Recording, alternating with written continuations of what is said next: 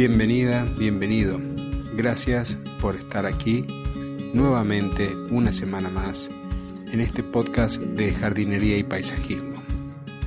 Yo soy Claudio Dorato y hoy en este nuevo episodio quiero comentarte cómo tener un micro jardín o jardín en miniatura en tu casa cuando los espacios son muy reducidos.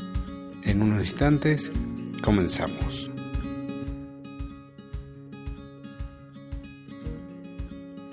Muchas veces nos puede llegar a tocar que vivimos en un ambiente o en una casa que no dispone de un jardín tradicional. Por ejemplo, cuando vivimos en un edificio y solamente podemos tener las plantas en macetas. Eso no nos tiene que impedir de tener un jardín con todos los detalles. Hace tiempo escribí para una revista aquí en Mendoza la revista Clubhouse es una revista que se distribuye en urbanizaciones o barrios privados, como le conocemos nosotros. Escribí una nota a la cual después tuve la posibilidad de dar una charla en un auditorio del diario más importante de acá sobre cómo tener esos jardines en miniatura que también los podemos conocer como microjardines o jardines de hadas. Si tu sueño es trabajar en el jardín, tomar contacto con la tierra y las plantas, las flores, usar las herramientas de jardinería, tenés por ahí la posibilidad de tener ese verde en las macetas o en un jardín vertical. Pero si eso no es suficiente, si te gusta algo más, si te sentís limitado con esa idea que te mencioné recién, tenés la posibilidad de tener tu jardín pero en miniatura. Los mini jardines o micro jardines nos brindan la posibilidad de cultivar nuestra pasión por naturaleza de un modo diferente. Podemos así crear ambientes fitogeográficos como desiertos, pequeñas lagunas o bosques. Los pequeños espacios también pueden ser históricos, como castillos medievales o ruinas mayas que la selva absorbió. ¿Y por qué no?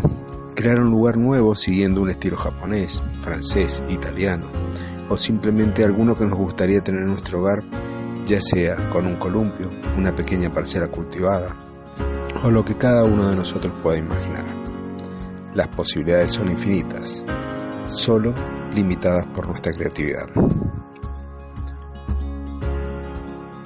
¿Cómo puedes construir un microjardín? En primer lugar, necesitas un recipiente que va a contener a ese jardín, que puede ser una caja de madera, una lata, una maceta o una jardinera, incluso aquellas macetas que se han roto y que estás por tirar. En segundo lugar, y en función del contenedor, pensaremos y diseñaremos ese espacio a escala. Tendremos en cuenta el estilo y aquellos elementos que deseamos incorporar.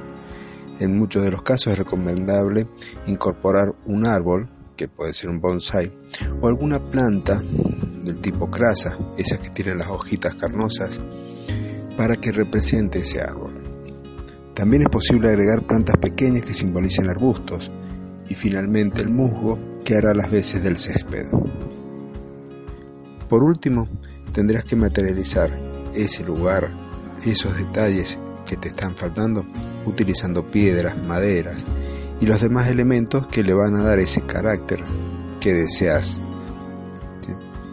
Podés agregar elementos o pequeños juguetes tipo columpios, escaleras o pequeñas casitas de piedra, entre otros detalles que te puedan agradar.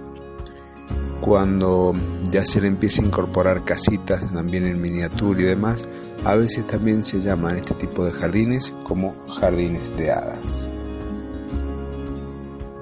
Bien, ya llegamos al final de este episodio, pero no antes sin que te dé alguna recomendación o el paso a paso para que puedas hacer tu propio microjardín reciclando unas macetas rotas. ¿Cómo vas a hacer este microjardín? Yo te voy a indicar los pasos a seguir. El diseño, la elección de plantas y demás queda por tu cuenta. Lo que vas a hacer es tomar la maceta o la pieza de mayor tamaño que es la que va a ser de soporte para toda esta estructura, todo este jardín. Vas a asegurar un buen drenaje colocando unas pequeñas piedras o trozos de la misma maceta y vas a comenzar a colocar la tierra preparada. Una vez que tengas una buena cantidad, vas a empezar a utilizar trozos más grandes ¿sí? o pequeñas macetas para armar terrazas que van a ser los niveles de plantación. Si usas macetas más pequeñas, puedes colocar una dentro de la otra, parcialmente enterradas, para que te queden estos escalones, estas terrazas, de donde van a colgar las plantas que vas a colocar.